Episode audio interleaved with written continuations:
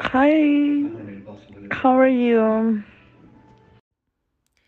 It's a quarter after seven. We're on time.